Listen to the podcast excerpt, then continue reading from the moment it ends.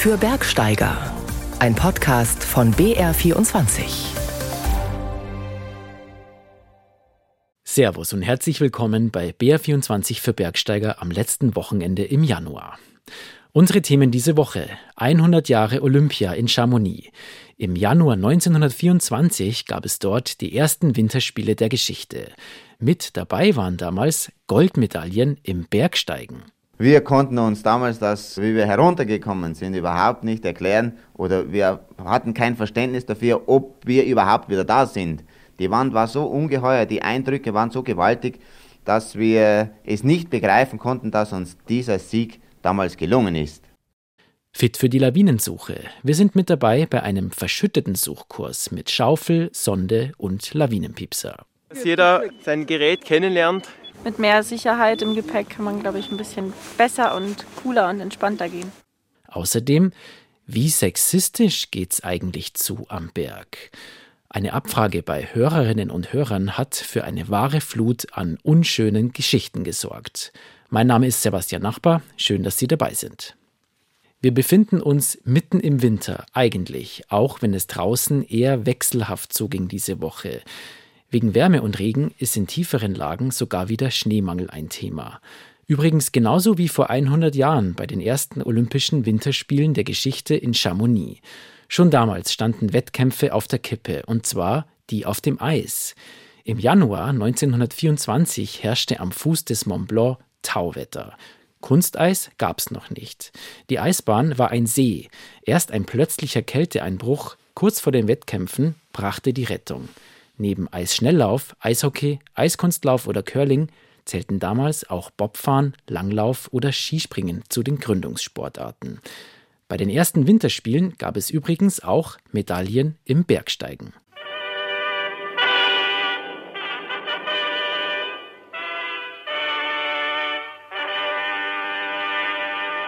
Fast so schnell wie eine Skiabfahrt hat der Wintersport um 1900 an Fahrt aufgenommen.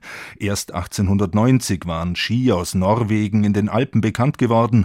Wenig später dienten sie dem neuen Massensport Skifahren.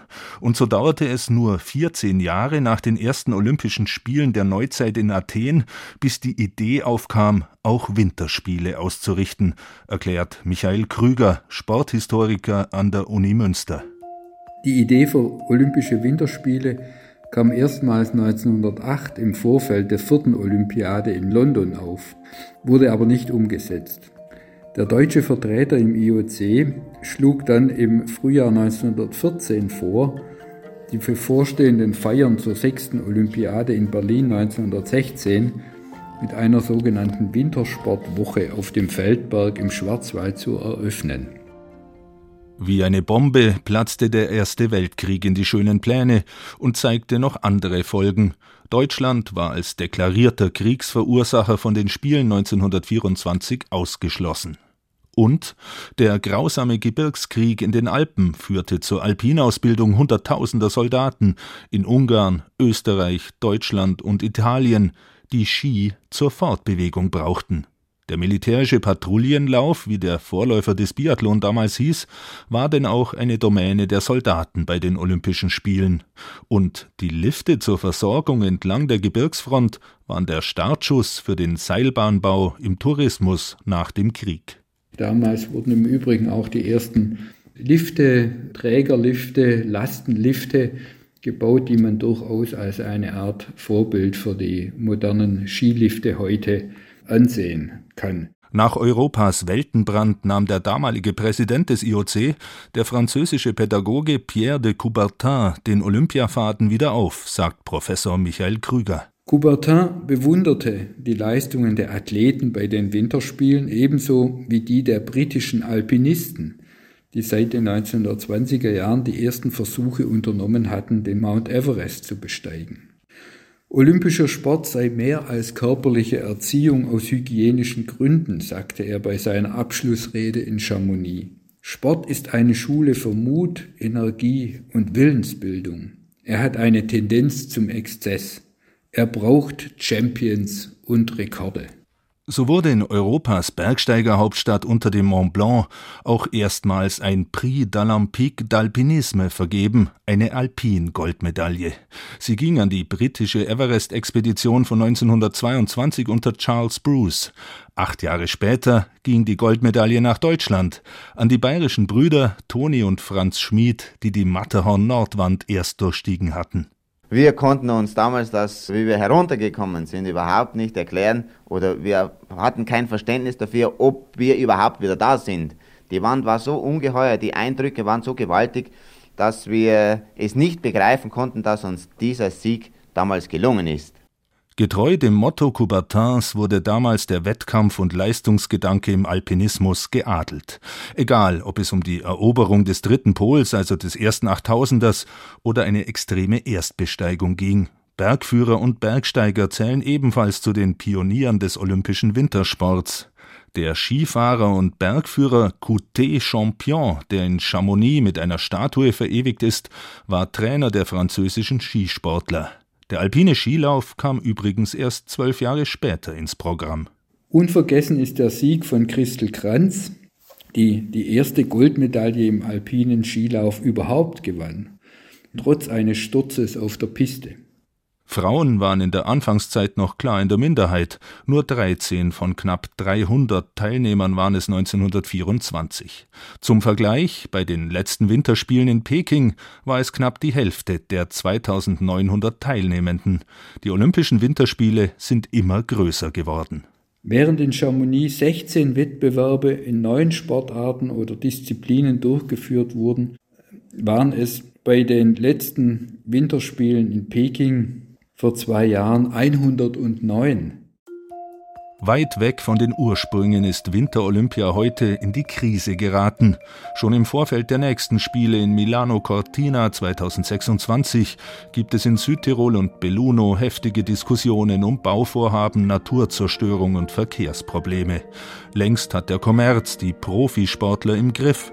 Von der Natürlichkeit anno 1924 sind nur ein paar Schwarz-Weiß-Bilder geblieben. Georg Bayerle über die ersten Olympischen Winterspiele vor 100 Jahren in Chamonix in Frankreich. Was muss man tun, wenn auf Skitour der schlimmste anzunehmende Unfall passiert und jemand unter eine Lawine gerät? 15 Minuten bleiben Verschütteten in der Regel.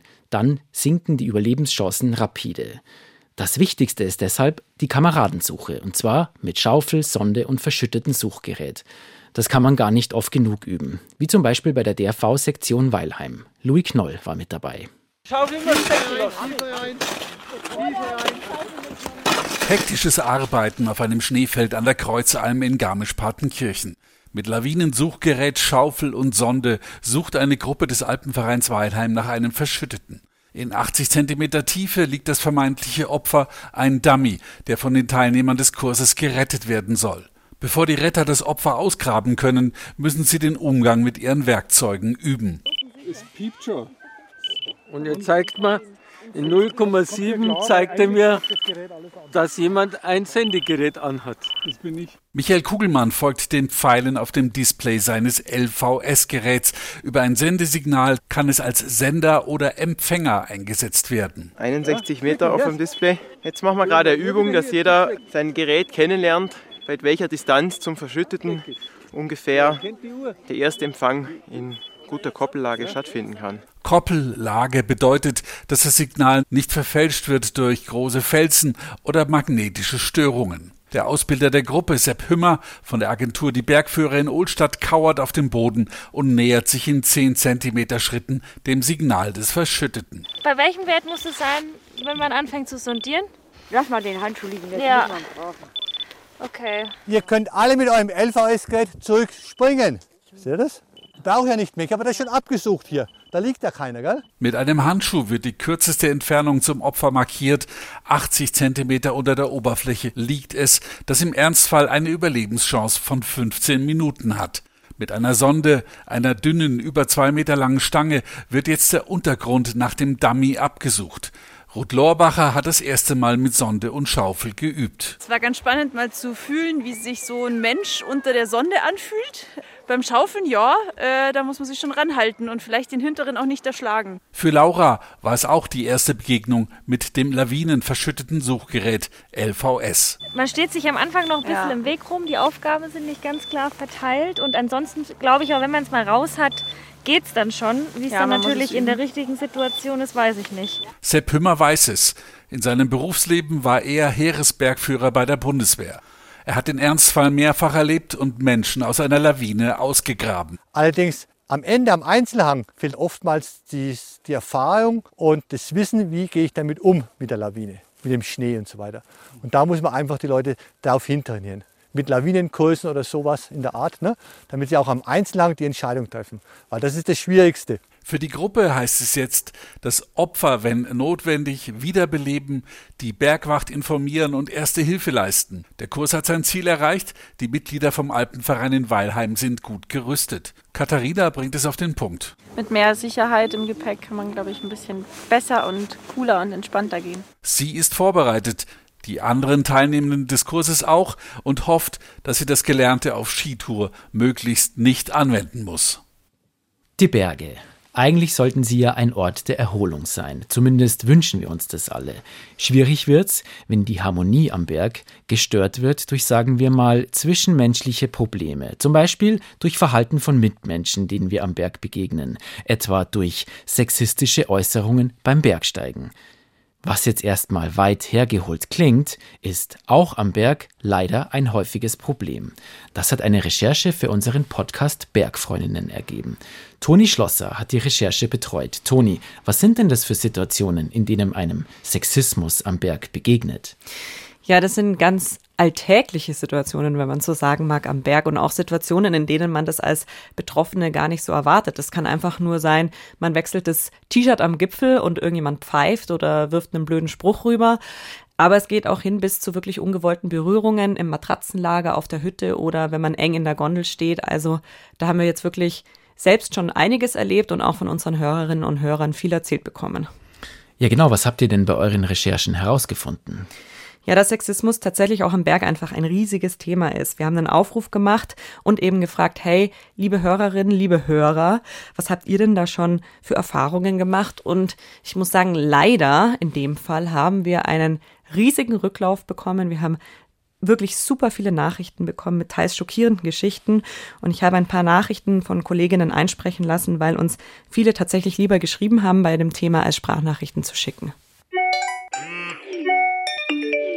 Ich stehe am ersten Tag der staatlichen Skilehrerausbildung am Pitztaler Gletscher im Kreis mit meiner circa zehnköpfigen Gruppe. Ich war die einzige Frau. Klassische Vorstellungsrunde, alle durften reden, solange sie wollten. Am Ende kam ich dran. Ich wollte gerade loslegen, da kam vom Ausbilder nur bei dir wollen wir eigentlich eh nur wissen, ob du Single bist oder nicht. Wir zwei waren die einzigen Mädels im Lager. Nachts wurde es dann wirklich unangenehm. Mehrere der Männer gaben sich deutlich hörbar der Selbstbefriedigung hin. Ich war auf meinem Mountainbike allein unterwegs und habe eine Pause gemacht und dann 20 Meter weiter eine Gruppe Männer und die fingen an, sehr auffällig über mich zu reden. Von guck mal, Heidi Klum ist auch da, fehlen nur noch die Stöckelschuhe. Bis hin zu, das Rad ist viel zu teuer, um von einer Frau gefahren zu werden. Die kann doch eh nix außer rumstehen, um gut auszusehen. Ja, und was dann sehr interessant war, war, als wir im Bergfreundinnen-Team all diese Geschichten gehört haben, haben wir selber auch noch mal bewusster gemerkt, in wie vielen solchen unangenehmen, übergriffigen Situationen wir selbst schon waren.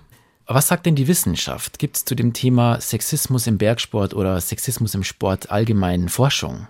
Ja, tatsächlich gibt's die. Wir haben mit der Wissenschaftlerin Gitta Axmann gesprochen. Die ist an der Sporthochschule Köln und forscht unter anderem zum Thema sexualisierte Gewalt im Breitensport und im Sport. Und die hat uns den Begriff Sexismus auch noch mal ein bisschen genauer erklärt. Sexismus ist einfach so ein Dach von dieser Begrifflichkeit. Es fängt an mit herabwürdigen Beurteilen oder rückwärtsgewandten Rollenzuschreibungen, also wirklich auch so veraltete, dass die Frauen das nicht können und dass man ihnen das nicht zutraut, gerade im Sport. Aber es geht bis hin zu Gewalt und auch zu sexualisierter Gewalt. Das ist praktisch die Spitze des Eisbergs von Sexismus. Und es gibt auch eine große Studie zum Thema Gewalt im Breitensport. Das ist die Safe Sport Studie, die kam 2021 raus. Und da kam raus, dass insgesamt 45 Prozent, also fast die Hälfte alle Hobbysportlerinnen und Hobbysportler schon sexualisierte Gewalt erlebt haben. Und Frauen sind dabei doppelt so häufig betroffen wie Männer. Kommen wir zurück zum Bergsport, zum Sexismus im Bergsport. Ihr habt ja auch große Verbände und Organisationen angefragt, wie man dort mit dem Thema Sexismus umgeht. Was sagen die? Ja, also wir haben uns da somit die größten und wichtigsten rausgesucht, zum Beispiel den Deutschen Alpenverein, den Verband Deutscher Berg- und Skiführer, den Deutschen Skiverband, den Deutschen Skilehrerverband, die Bergwacht Bayern und so weiter und so fort. Und man muss sagen, die sind sehr unterschiedlich aufgestellt. Und es liegt zum einen daran, dass es so ein bisschen davon abhängt, ob sie Mitgliedsorganisationen vom Deutschen Olympischen Sportbund sind. Das sind so die klassischen Sportverbände, die wir kennen. Oder eben aus anderen Gründen entstanden sind, wie zum Beispiel Organisationen wie die Bergwacht. Und alle Mitgliedorganisationen von diesem DOSB sind im Vergleich da weit vorne dran, weil da einfach Schutzmaßnahmen zur Prävention sexualisierter Belästigung und Gewalt vorgeschrieben sind. Das sind zum Beispiel Ansprechpersonen, das sind Schulungen vom Personal, das sind Risikoanalysen und so weiter und so fort. Eine ganze Staffel zum Thema Sexismus im Bergsport können Sie hören im Podcast Bergfreundinnen. Dort gibt es jede Menge Geschichten von Hörerinnen und Hörern. Es gibt Interviews mit Verbänden und Organisationen. Und es gibt ein langes Gespräch mit der Profi-Bergsteigerin Tamara Lunger. Sie erzählt, wie sie bei ihren Expeditionen auf den 8000ern mit diesem Thema umgeht. Den Podcast Bergfreundinnen gibt's in der ARD Audiothek und überall, wo es Podcasts gibt. Falls Sie mal wieder Lust haben, mit dem Schlitten den Berg hinab zu sausen, hier eine Idee, die auf jeden Fall schneesicherer ist als viele Rodelbahnen bei uns hier in Bayern, zumindest zurzeit. Am Schatzberg in der Tiroler Wildschönau gibt es eine prämierte Schlittenbahn aus Naturschnee, die das sogenannte Tiroler Rodelbahn-Gütesiegel trägt. Uli Nikola hat sie ausprobiert und mit einer Schneeschuhwanderung kombiniert. Am besten schon vom Tal aus den Schlitten mit hochziehen und eine der drei Möglichkeiten für den Aufstieg wählen. Als erstes einmal der Fahrweg Richtung Kogelmoos, dann der Rodelweg und da ist dann eine Abzweigung. Und bei der Abzweigung rechts, da geht es außen rum und bei der Abzweigung links, da kommt man auch Kogelmoos zur Mittelstation. Und was ist der schönste Weg? Naja, der sonnigste Weg ist die Vorstraßen. Die Natur ist natürlich da auf schon präsent. Es ist der Schnee auf die Bäume, es ist Super Winter, sagt der Einheimische Josef Seebacher und geht los. Die gemütliche Wanderung startet in Aufwach und führt rund 450 Höhenmeter stetig bergauf in Richtung Hohlrieder Kogel auf 1312 Metern. Die gemäßigte Steigung ist familientauglich, wie so vieles in der Wildschönau. Das familiäre Skigebiet, das für jeden was geboten ist, die Kleinen sowie für die Großen und die Gemütlichkeit. Sehr idyllisch und beruhigend. Heute vor allem mit dem schönen Sonnenschein. Daher bietet sich der Fahrweg für den Aufstieg an, denn auf den freien Hängen läuft man durch die wohltuende Wintersonne. Er ist auch als Winterwanderweg Mühltal-Bernau-Kogelmus ausgeschildert. Je nach Schneelage kann man bequem in Wanderstiefeln oder in Schneeschuhen hochgehen. Am Wegesrand plätschert ein Bach. Im Wasser wachsen jetzt im Januar schöne Eisformationen. Kurz danach taucht der Hohlriedhof auf, in dem Biobäuerin Christine Metzler daheim ist. Allein in den vier Kirchdörfern Auffach, Niederau, Oberau und Tierbach gibt es noch rund 260 Bergbauern. Weil das Gebiet recht groß ist für die Wildschönau und dann ist ja viel Fläche da und die Fläche wird eben von vielen Bauern bewirtschaftet. Wir bewirtschaften das so gut wie wir können und dann bleibt die Landschaft auch so schön, wenn wir da unser Bestes tun für die. Und auch für die Tiere. Ja, wir haben Kühe und Schafe und einen Hund, was wir gerade haben, und, und ein paar Hühner und eine Katze ums Haus. Über der Almlandschaft, die die Bergbauern erhalten, liegt eine dicke Schneedecke und sie verzaubert daher auch im Winter die Wandernden. Der Gipfel des Schatzberges ist während des Aufstiegs immer wieder gut zu sehen und auch er glitzert verschneit in der Sonne. Doch die Schlittenfans wandern nur bis zum Berghaus Kogelmoos. Denn dort startet nicht nur die Rodelbahn, sondern es gibt noch eine kleine Stärkung bei Lukas Bachlechner. Wir haben super Pressknädelsuppen. Die mögen sich ziemlich gern die Leute. Kaiserschmarrn, wenn wir Zeit haben, machen wir natürlich gern frisch aus der Pfanne. Und halt äh, unsere Suppen sind auch sehr beliebt. Egal, ob das jetzt eine Cremesuppen ist oder Gerstelssuppen, ganz was Klassisches. Dann heißt es bereit machen für eine rasante Abfahrt mit dem Schlitten. Für die Hausgäste gibt's die Rodel am Kogelmoos, die anderen nehmen sie auf ihrer Wanderung vom Tal mit hoch. Also die Rodelbahn, die, die schätzen sie sehr, unsere Gäste und auch die Einheimischen. Es gibt zwar verschiedene, ein bisschen eine Familienroute, ist ein bisschen die einfachere und anspruchsvollere mit ein paar Kurven, aber die ist sehr beliebt und der Lift tut sich da auch viel an, dass die eben mal geht. Dass die ja läuft, eben weil es die Gäste und auch die Einheimischen so, so schätzen. So, auf geht's ins Schlittenvergnügen. Jetzt geht's um die Kurve. Und man bekommt schon ganz gute Geschwindigkeit. Da überholt mich noch jemand. Hallo. Super, weil die Abfahrt ist bis runter nach Aufwach, ist die super präpariert und macht mega viel Spaß auch für die Kids. Also ist wirklich ein Traum. Geht mitten durch den Wald, sind beide offen und macht richtig Spaß für die ganze Familie. Cool, das finde ich auch. ja, was für eine Gaudi. Durch den verschneiten Wald, traumhaft. Das ist die Belohnung fürs Hochlaufen. Und jetzt hinabsausen ins Tal. Rund vier Kilometer schlängelt sich die Rodelbahn hinab ins Tal mit vielen schönen Kurven. Und manche sind sogar zu dritt auf dem Schlitten samt Vierbeiner. Super, wir sind das erste Mal, mein Hund ist das erste Mal hier im Schnee und mein Sohn das erste Mal hier im Schnee. Daher ist es wunderschön, macht richtig Spaß. Und der Hund macht auch gut mit? Ja. Aber ich sehe schon, ihr macht es richtig. Ihr habt auch Helme auf dabei, ne? Natürlich. Immer ein Helm? Meine Handschuhe habe ich verloren auf der letzten Fahrt. Warm anziehen sollte man sich auf jeden Fall, denn auf der Abfahrt durch den Wald ist es schattig und kühl. Dafür hält sich aber eben auch der Naturschnee gut. Die ist super und echt, äh, macht Spaß. Und klar, wir sind das zweite Mal schon gefahren jetzt. Das ist super. Ja, der Rodelspaß macht süchtig. Man mag eigentlich gar nicht aufhören. Uli Nikola war für uns in der Wildschönau unterwegs. Das war's von BR24 für Bergsteiger. Zum Schluss gibt's noch die Auflösung unseres monatlichen Bergrätsels. Diesmal sind wir in einen geheimnisvollen Kriminalfall eingetaucht und wir wollten wissen, wer das berühmte Opfer des Mordfalls im Gebirge war. Viele Zuschriften haben uns erreicht. Gesucht war die älteste Gletschermumie der Welt, der Ötzi. Unsere Preise gehen nach Mainfranken, nach München und ins Unterallgäu. Vielen Dank fürs Mitmachen. Ich bin Sebastian Nachbar, sage Ciao und Servus und wünsche ein schönes Bergwochenende.